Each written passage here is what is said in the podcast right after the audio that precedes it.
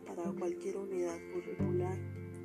En el área de ciencias naturales, por ejemplo, encontraremos estrategias que tengan que ver con la observación y la experimentación, ya que se busca que los alumnos puedan observar, medir, evaluar sus acciones, contrastando las ideas que tienen con respecto a lo que ellos suponen las causas que los generan.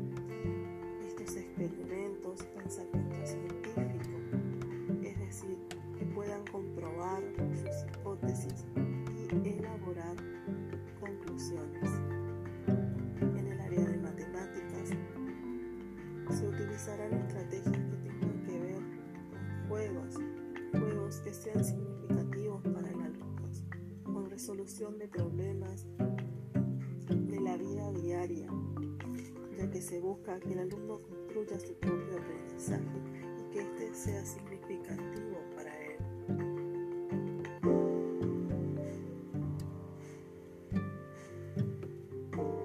La metodología activa se centra en forma de aprender del alumno. El estudiante, eh, en este, estamos nuevo, frente a un nuevo enfoque, un nuevo paradigma. El estudiante es un partícipe activo de, en la construcción de su propio conocimiento, eh, de su propio saber.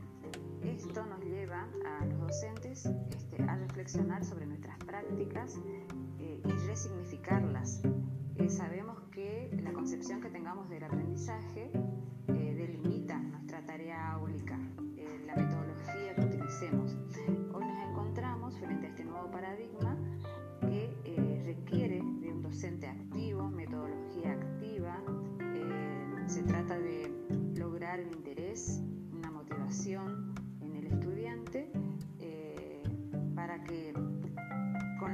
de desarrollar la capacidad de reflexión, La metodología activa pone como protagonista a los alumnos y el docente es el que guía el proceso de enseñanza-aprendizaje, pero tiene en cuenta las necesidades y los intereses de eh, sus alumnos. Entonces considero que eh, en una institución, si bien se puede acordar un método, consensuar un método, pero no teniendo en cuenta una bibliografía base, porque esta metodología toma como punto de partida los intereses de los alumnos. ¿sí? Entonces, eh, voy, a, voy a desarrollar mi clase o voy a proponer las actividades primero teniendo en cuenta el niño que tengo enfrente.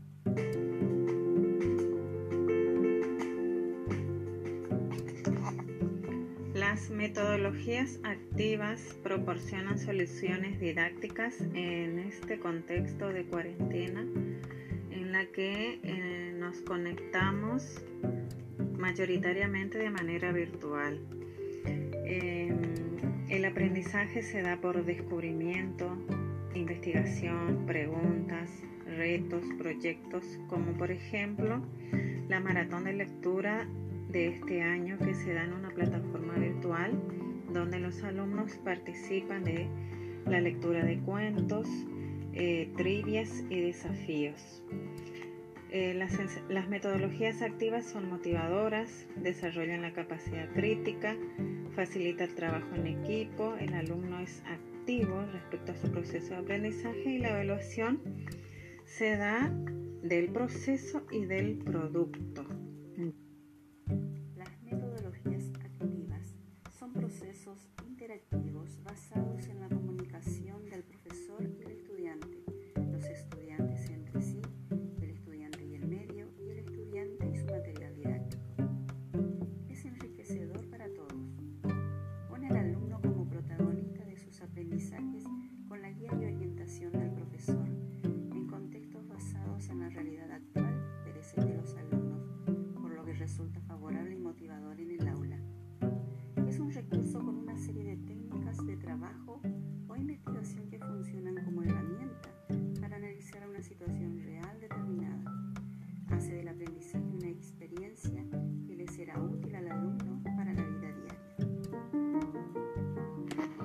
Rápida y fulminante expansión de la COVID-19 por el mundo nos tomó a todos por sorpresa. Uno de los puntos críticos fue la educación, donde por obligación se tuvo que dar paso a la virtualidad, para la cual muchísimos docentes y alumnos no estábamos preparados, ya sea por conectividad, adaptación o metodología, entre otros aspectos. En este nuevo escenario, nuestra tarea como docente debe llevar a los estudiantes a atencionar sobre lo que saben o creen saber respecto del nuevo conocimiento, es decir, ser un provocador del aprendizaje. Para ello es clave hacer buenas preguntas, debatir problemas, proponer a mis estudiantes actividades que apunten a la creación, al trabajo experimental.